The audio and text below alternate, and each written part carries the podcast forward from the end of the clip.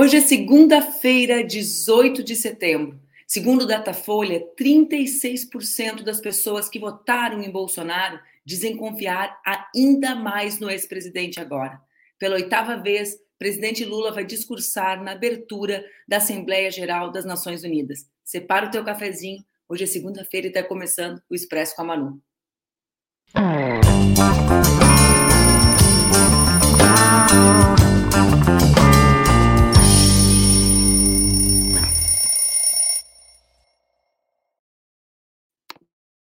Bom dia, bom dia, bom dia. Segunda-feira, segundando, final de semana sempre parece curto, né, pessoal? Tá no ar mais um Expresso com a Manu, meu programa que acontece entre segunda e sexta-feira, às 7h30 da manhã, aqui nas redes do Ópera Mundi, com transmissão simultânea nas redes Ninja. O Expresso, como tu já sabe, pode ser acompanhado ao vivo, pode ser acompanhado depois, se estiver na correria, e também pode ser acompanhado no formato podcast. Não esquece, compartilha com a tua galera, chama a turma para assistir, porque é sempre importante que a gente estabeleça canais de comunicação própria no nosso campo político. Sobretudo diante dos dados que eu decidi trazer para vocês nessa manhã de segunda-feira. Segunda-feira já não é aquela coisa toda, né, pessoal? A gente acorda, já pensa assim, meu Deus do céu, já acabou o sábado e domingo mesmo, mesmo, será? E aí eu pensei, ah, já não é tão bom, por que não piorar um pouco? Vamos falar com vocês sobre a pesquisa Datafolha. Eu decidi trazer essa pesquisa uh, para o programa de segunda para a gente refletir sobre algumas das nossas estratégias, né, uh, com relação ao próximo período, ao próximo ciclo, e também para que a gente possa colocar os pés no chão de acordo com a realidade. O que a pesquisa Datafolha nos traz? Ela traz alguns indicadores para que a gente fique atento atentos. Olha só, a pesquisa mostra que a polarização é algo consistente e persistente no Brasil. Entre as pessoas que votaram em Bolsonaro, 52% delas acreditam que a economia vai piorar nos próximos meses. 31% respondeu que vai ficar como está. E 16% que vai melhorar.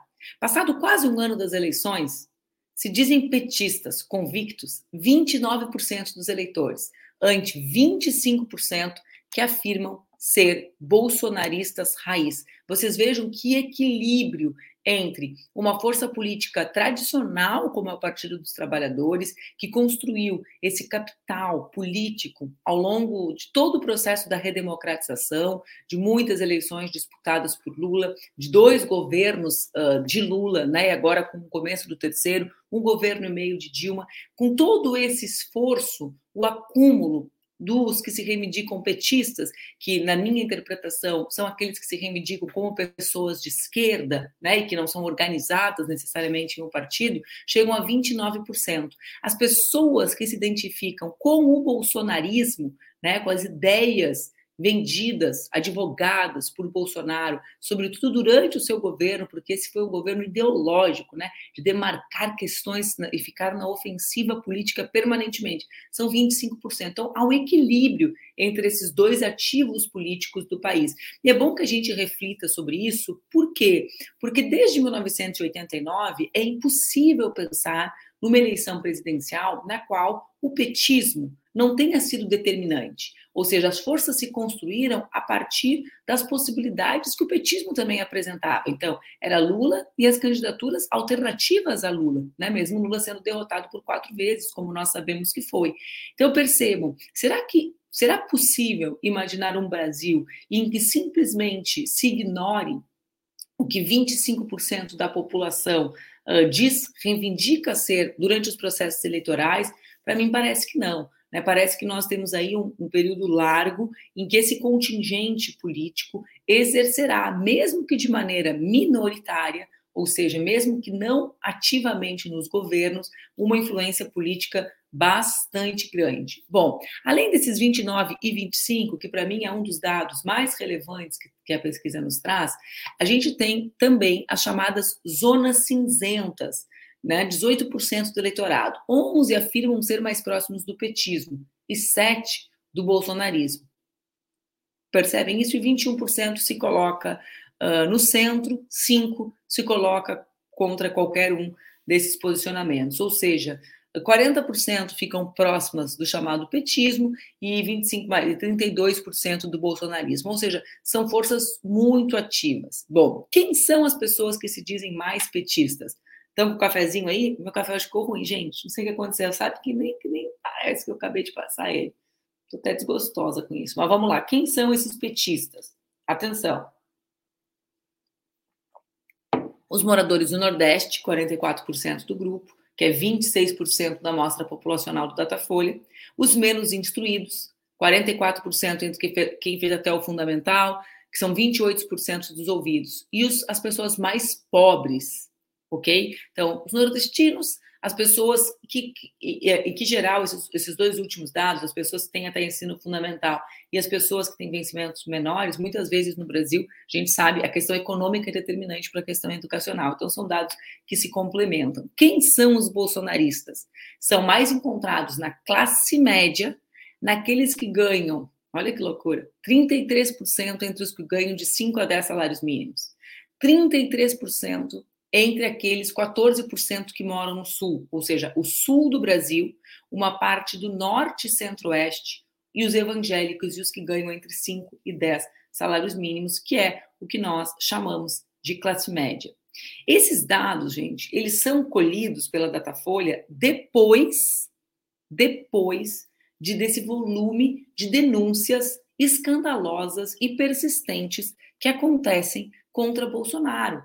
Ou seja, a gente está falando disso no auge da crise. Se nós pegássemos os dados com relação ao petismo, e eu sei disso porque estava na linha de frente da defesa do presidente Lula, e sei exatamente como era um outro momento do ponto de vista da defesa da sua trajetória, do seu legado, um momento em que a maior parte das pessoas uh, era discreta com relação né, a, a, a, digamos, a sua filiação às ideias que Lula representa. Mas se a gente vai olhar que esses dados são dados que acontecem depois do 8 de janeiro, são dados que acontecem depois da ineligibilidade, são dados que são colhidos depois do escândalo das joias, são dados colhidos depois da delação de Mauro Cid, são dados colhidos depois das vergonhas sucessivas que a base, o que sobrou do bolsonarismo no Congresso Nacional, uh, tem manifestado. Ou seja, depois de tudo isso, eles continuam com essa força.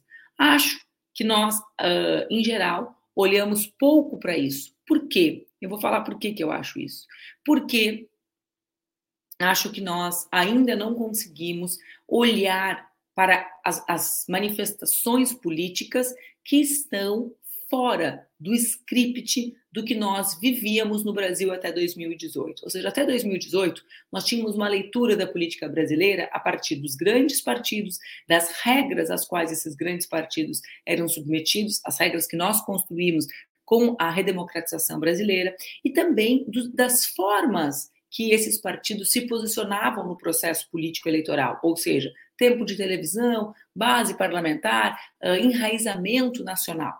Bom, eu sei porque em 2018 eu ouvia isso à torta direita. Ah, como é que ele vai ganhar? Como é que vai ganhar se não tem tempo de TV? Como é que vai ganhar se não tem uh, partido nacional? Né? Então, nacional no sentido de nacionalizado. Então, eu acho que a gente continua entendendo o bolsonarismo, e aqui eu falo bolsonarismo prescindindo mesmo da figura de Bolsonaro, né, como uma, um espectro político que pode ter um outro líder. É engraçado usar líder para essa galera, né? Mas vocês entendem que eu sou obrigada a usar essa palavra, mesmo que ela soe falsa, né? Porque aquilo ali, pelo amor de Deus. Né? Mas vamos lá.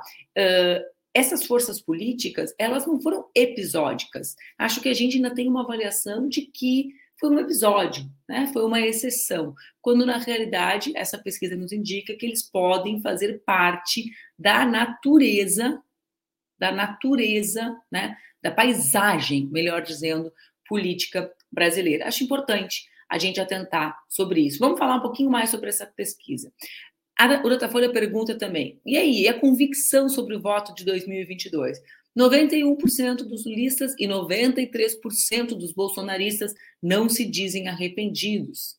Os que votaram branco e nulo, que é sempre uma questão né, importante do Brasil, porque na eleição, nas eleições de prefeitos, por exemplo, os brancos e nulos e as, né, e as pessoas que não foram votar foram os grandes vencedores. Em Porto Alegre, o prefeito da cidade, o primeiro lugar, é branco nulo abstenção. Então, o que, que essas pessoas dizem? 79% delas dizem que estão confortáveis com a decisão, mas 18% dizem que poderiam ter feito uma escolha. Aqui tem uma margem para a gente trabalhar, reencantando as pessoas com a política. As pessoas que não vão votar, que votam branco, que votam nulo, são pessoas, em geral, desencantadas com essa política da baixaria, com a política da corte, com a política que não transforma a vida.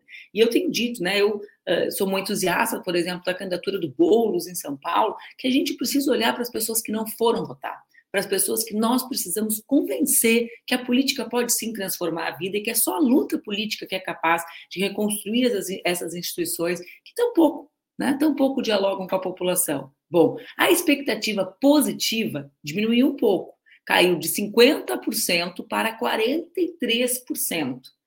E um dado que para mim me chamou a atenção e eu ainda queria encontrar esse dado com um recorte de gênero. Eu falo por quê? Entre os dados que mais me chamam a atenção está a avaliação do governo pelas pessoas mais jovens. 31% das pessoas aprovam, 23% reprovam e 43 avaliam como regular. Bom, a gente a gente aqui está o dado dos jovens, né? Uh, mas vamos lá, eu queria, eu queria esse dado com gênero, por quê? Porque existe uma, algo que é relevante. Pode tirar, Paty, por favor. Existe algo que é relevante né, com relação a essa questão dos jovens e das, das votações durante os processos eleitorais. Qual seja essa questão? Vamos lá. Todos os processos eleitorais. Vou tomar mais um, um golinho de café, tá ruim, mas eu vou tomar. Pode ser? Hum, tá horrível, gente. Sei lá o que, que eu fiz de errado. Olha só. Desde 1989, em todos os processos eleitorais, até o ano da graça de 2018, mulheres e homens fizeram escolhas similares, ou seja, Fernando Henrique venceu a eleição, mulheres e homens escolheram Fernando Henrique, majoritariamente de acordo com as pesquisas, óbvio, já que o voto é secreto. O que, que acontece? Em 2018, pela primeira vez, as pesquisas indicaram que mulheres e homens fizeram uma escolha diferente. Mulheres votaram em Lula, homens votaram em Bolsonaro. Em 2022, as pesquisas indicavam exatamente a mesma coisa. Olha lá, pessoal, como a pauta não é identitária, as mulheres salvaram o Brasil, fecha esse parênteses. Mas vamos lá. Esse dado, né, essa boca de jacaré, a diferença, para vocês verem a boca de jacaré, teria que ser assim, né? A diferença entre mulheres e homens, que é algo novo, não é um fenômeno apenas brasileiro. Depois a gente vai falar um pouquinho sobre a Argentina, eu vou falar sobre isso também para vocês. Bom, entre as pessoas mais jovens, essa boca de jacaré crescia. Então, na verdade, a gente precisa entender o que está acontecendo com essa juventude, né? Que não, que não consegue se engajar, digamos assim. Eu não falei que Lula foi candidato em 2018, Flávio. Eu falei das forças progressistas. Eu fui candidata a vice-presidente. Não cometeria esse erro. O que eu quis dizer é que nos processos eleitorais, vamos só esclarecer, já que o Flávio trouxe isso, né? processos eleitorais. Eu falei, Fernando Henrique venceu a eleição, 94, 98, mulheres e homens votaram igualmente, né? Elegeram o presidente. Em 2018, pela primeira vez, mulheres e homens votaram separadamente. Homens votaram em Bolsonaro, uh, mulheres votaram em Haddad e em mim, né? Uh, vamos lá. Em 22, sim, Lula foi candidato, Lula foi candidato, mulheres e homens também votaram diferente, né? As mulheres mais massivamente se somando, aderindo à candidatura Lula. Estão entendendo isso? Esse é um dado relevante para a gente pensar, inclusive no governo, né?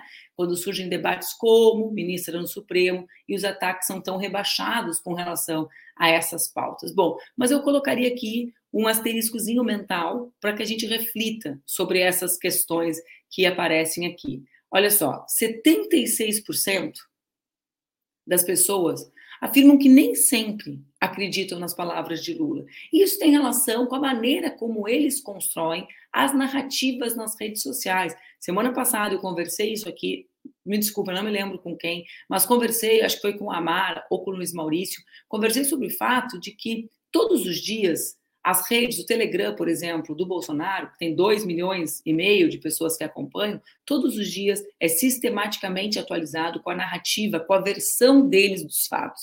Enquanto só para usar um exemplo, o Telegram do presidente Lula não é atualizado desde o dia 26 de abril, quando ele esteve numa viagem à Espanha. Né, isso, isso denota, demonstra um pouco né, a maneira como uh, a comunicação se estabelece de maneira mais permanente, de maneira mais uh, sistemática, com fazendo com que determinadas questões fiquem na cabeça da, da população, sejam construídas, né?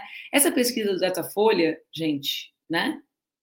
Uh, traz um dado, um resumo: 25% apenas dos brasileiros se dizem bolsonaristas, mas isso significa um quarto das pessoas. Em processos eleitorais, que mais de um quarto das pessoas, em geral, não participam, entre abstenção, nulos e brancos, esse dado torna-se ainda mais relevante. É claro que as pesquisas têm outros dados, dados que são positivos. Se tem queda uh, no otimismo, a maior parte dos brasileiros sente que a economia melhorou né? 12, tem um, tem um crescimento de 12%, 35% no total das pessoas acreditam que a, que a, que a, pesqui, que a economia está melhorando. 71 no, no, sábado, outra pesquisa da Datafolha sobre os militares diz que 61% dos brasileiros acreditam que os militares estiveram envolvidos nas irregularidades do governo e quase 70 68% dos brasileiros dizem que Bolsonaro sabia das vendas das joias. Ou seja, são dados que vão mostrando né, que, que uh, há um avanço de consciência de algumas questões uh, relacionadas aos escândalos que envolvem Jair Bolsonaro. Agora, eu falei para vocês que ia conversar rapidamente sobre a Argentina. Eu quero trazer para vocês uma imagem, né? Uh, as pesquisas na Argentina mostram que o Javier Milei pode estar perdendo votos, né? Vocês sabem que o processo político argentino é um processo muito dinâmico. Nós tivemos aquele resultado nas prévias. Acho que aquele resultado, né? As prévias, elas têm sempre um impacto, tiveram na Espanha, não foram prévias na Espanha, mas foram as eleições municipais, em que o Vox saiu muito bem, o Vox é a extrema-direita espanhola, e logo em seguida, o que, que ocorreu? Ocorreu, em primeiro lugar, uma unidade mais ampla da esquerda, né? Do Podemos com o Sumar, que são dois movimentos grandes, né? Uh, espanhóis, a partir da derrota, ou seja, a perspectiva da vitória da extrema-direita também faz com que a esquerda haja de maneira mais unida, unitária, o que é algo que deveria ser uma condição sine qua non, mas muitas vezes é difícil. Então, há, há, há indícios de que Javier Milei está perdendo densidade eleitoral. Mas o que eu queria mostrar para vocês é uma montagem né, de duas imagens, montagem nesse sentido de duas imagens, que o jornalista, meu querido amigo Rogério Tomás Júnior, fez e nos, e nos trouxe ontem nas suas redes sociais. Vejam só, qualquer semelhança não é mera coincidência. Vocês percebem? Dá para ver? Era um videozinho, mas. Fala, tá aí. É uma estética construída, gente né? É algo que é, é algo que me chama muita atenção. Obrigada, Paty, pode tirar, porque a gente continua tratando como episódico, como casual, como fatos que acontecem desconectados um dos outros, abstraindo, na minha interpretação, a dimensão da crise econômica mundial e o impacto né, das novas formas de organização da velha extrema direita velha, né? Porque a gente sabe que essa velha direita sempre aparece nos momentos graves, nos momentos de crise, nos momentos de incertidumbre, como diriam os argentinos. E essa extrema direita se apresenta de formas muito parecidas. Né? O Milley era uma tragédia anunciada, mesmo que ele não vença o volume de votos, o seu capital de organizar uma nova força de extrema direita na Argentina. Percebam que os símbolos, os ritos são muito similares. Acho que é importante que a gente atente uh, para isso, né? Porque para que a gente para que a gente consiga impedir que a extrema direita volte a ter a, a governar e ter a relevância que tem na sociedade, porque não é só sobre o governo, gente, é sobre ser uma força política organizadora do debate. Quando uma força política como essa organiza parte do debate na sociedade, nós também recuamos se nós não conseguimos acumular para ir para a ofensiva política. Né? Então, a, a, o jogo da política ele é de mediação das forças que compõem a luta social. E quando a extrema-direita se organiza e tem 25% do povo, isso também significa, né?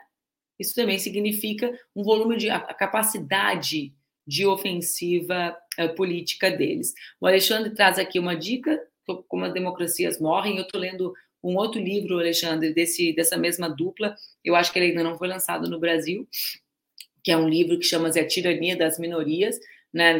Não, não, é, não é do mesmo, não é do mesmo, uh, digamos, acho, né? Estou começando ele, que ele não é do mesmo patamar de como as democracias morrem, que realmente é um, um livro que está assim acima da acima do montão, como se diria lá na fronteira quando eu cresci, onde eu cresci, né? E quando eu cresci também, porque deve ser uma expressão datada, né, gente? Porque eu cresci nos anos 80. Pausa para o café para eu digerir essa minha informação de que eu cresci nos anos 80. Bora lá. O que, que mais aconteceu aqui? Cada vez que eu dou gole no café, eu faço cara feia, né, gente? O presidente Lula está em Nova York para a Assembleia 78 geral das Nações Unidas. Por que, que eu estou falando 78? Porque eu estou há horas pensando como é que fala 78 Assembleia da Organização das Nações Unidas. Palmas, consegui. O presidente Lula fará o discurso de abertura da Assembleia amanhã, na terça-feira. E tudo indica que ele vai reforçar os temas que defende internacionalmente desde que tomou posse ou seja, centralmente as questões do meio ambiente, da proteção da Amazônia, a cobrança da, da, da, dos recursos e a responsabilização dos países desenvolvidos e ricos para a proteção da Amazônia. Essa politização do tema da sustentabilidade talvez tenha sido um dos maiores gols do presidente Lula nessas viagens internacionais. Né? O que, que, que eu chamo de politização. É tirar essa nuvem de fumaça dos países ricos que dizem que as questões ambientais caíram do céu, se desresponsabilizando sobre as suas responsabilidades concretas, objetivas na destruição do planeta Terra. A gente sabe que uh, existem aqueles que foram centralmente responsáveis por nós chegarmos aonde nós estamos. Né? Então, o Lula deve falar sobre isso e deve falar também sobre o fim da guerra da Ucrânia, ou seja, essa, esse esforço que ele tem feito uh, de demarcar uma posição brasileira, uma posição que não é uma posição fácil de ser defendida, porque a gente sabe que existe Uh, muitas disputas que os Estados Unidos travam a partir da guerra da Ucrânia, né, que são as disputas justamente para permanecerem, né, para buscar desconstruir a possibilidade de um mundo uh, multipolar, né, com fortalecimento de Rússia, China, dos próprios BRICS. Então, não é uma disputa qualquer, é uma das grandes disputas que nós estamos assistindo ao vivo, das quais a guerra da Ucrânia é um episódio, né? Então, essa, essa posição do presidente Lula é algo que também tem, uh, tem chamado bastante atenção. Bom, Lula chegou em Nova York ontem, depois justamente de uma passagem por Cuba, onde ele participou do encontro do G77. O que é o G77, gente? Uh, o G77 é uma organização formada por 134 países do sul global, mais a China, que busca defender os interesses econômicos das nações em desenvolvimento. Né? Então, aqui é importante entender: ele sai do G77 em Cuba e chega em Nova York para a Assembleia da ONU. Evidentemente, o discurso do Lula ele critica o bloqueio econômico dos Estados Unidos contra Cuba, cobra os países ricos pela questão das mudanças climáticas, mas também achei com pouca repercussão isso, mira nas big techs, nas chamadas big techs. Por quê? Porque ele diz que essas empresas acentuam a concentração de riquezas, desrespeitam leis trabalhistas e muitas vezes alimentam a violação de direitos humanos e fomentam o extremismo. Né? Aí ele diz o Lula: corremos riscos que vão da perda de privacidade ao uso de armas autônomas, passando pelo viés racista de muitos algoritmos. Palmas, palmas, palmas! Chegaram a palavra algoritmo saindo do Lula, que é excepcional. Fico muito feliz, gente. O tema das big techs é um tema tratado de maneira periférica pela esquerda.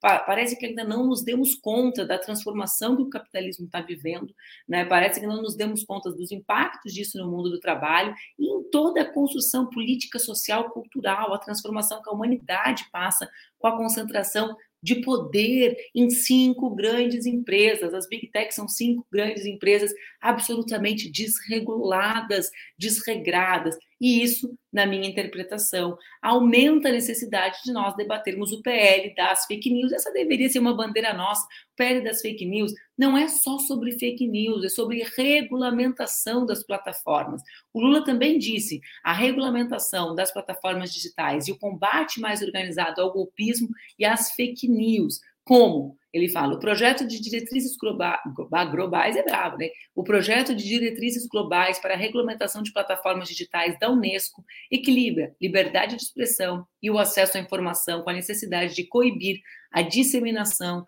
de conteúdos que contrariam a lei ou ameaçam a democracia e os direitos humanos. É, é excepcional essa notícia né, do empenho do presidente Lula, da sua compreensão mais profunda sobre a responsabilidade das big techs né, e dos impactos disso na nossa sociedade. Mais um golinho no meu café ruim, antes da gente dar um giro pelas pequenas notícias com grande significado que aconteceram no final de semana. A Solange está nervosa. A Solange chegou aqui segunda-feira, aí são cinco para as oito da manhã, e a Solange já chegou dizendo: Você foi atrás do hacker Delgatti, deveria estar presa. Não, meu amor, eu não fui atrás, mas ele que veio para me apresentar os documentos. E preços vão estar aqueles que foram criminosos, segundo toda a documentação que ele conseguiu. Uh, vamos lá, olha só, vamos falar sobre a onda de calor. Já que a gente falou sobre o discurso do Lula nas Nações Unidas, a empresa de meteorologia Metsul, a Metsul é aquela empresa de meteorologia que acertou todos os eventos climáticos que cometeram no Rio Grande do Sul, acertou isoladamente, né? Publicou nesse domingo um alerta informando que o Brasil vai passar por uma onda de calor excepcional, com máximas que chegam que são entre 40 e 45 graus.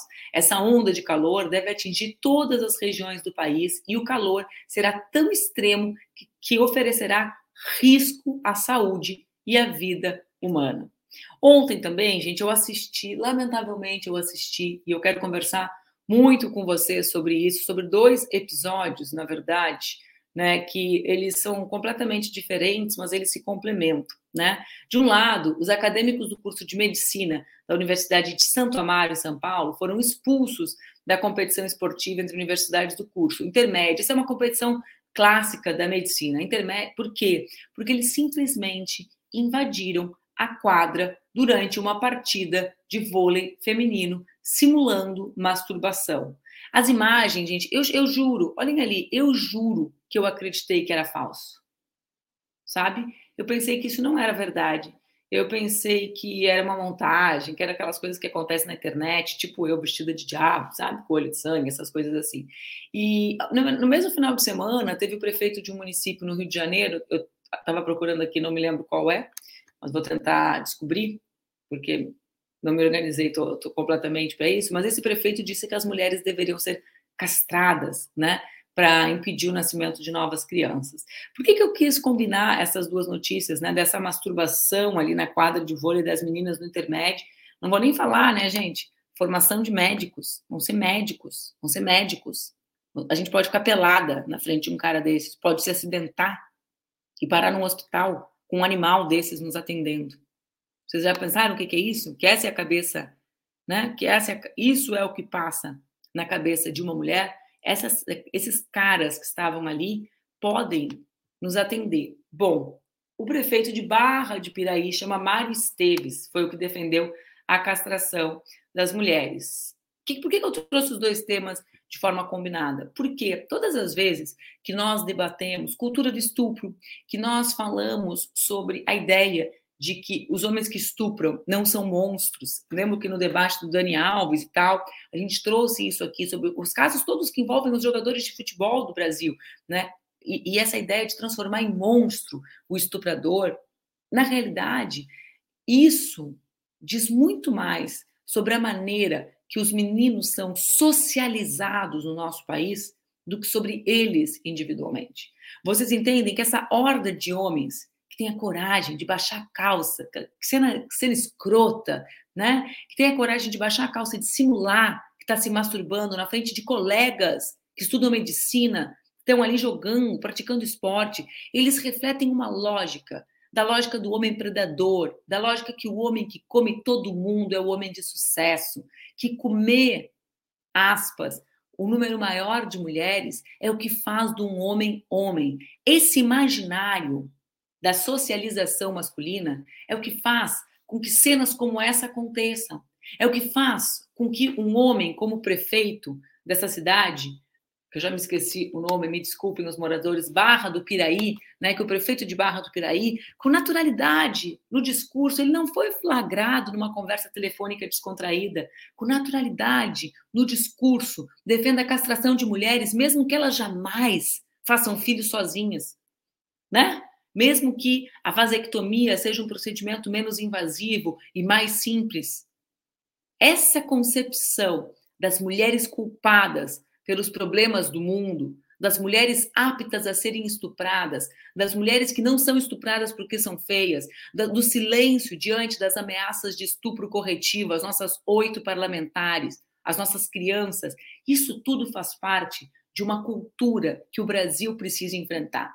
Não existe como nós não pensarmos alternativas de esquerda que sejam centralmente feministas, não perifericamente feministas, mas que coloquem no centro a ideia de que nós, mulheres, 52% da população brasileira, temos direito à dignidade. Essas cenas do final de semana, da masturbação e do prefeito, são, lamentavelmente, episódios caricatos do que nós, mulheres brasileiras, vivemos todos os dias. Não compreender o feminismo, como, assim como a questão da sustentabilidade, assim como o antirracismo, como algo central ou como a força central capaz de mobilizar e de transformar o Brasil, é não entender exatamente em qual Brasil nós vivemos.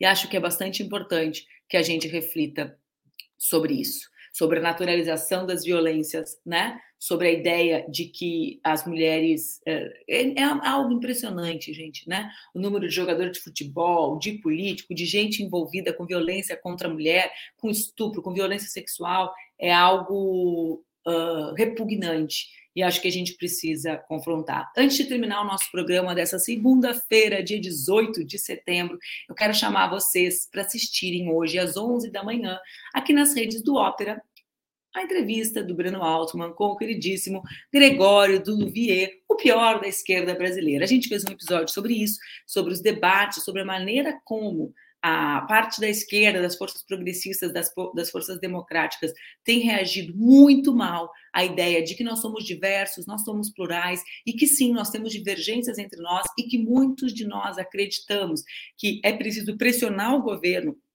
para que ele avance, né? Porque a, a, direita e a extrema direita e o centrão estão sempre pressionando, não estão sempre pressionando, sempre pressionando o governo e nós achamos que um governo em disputa precisa ter dois lados disputando.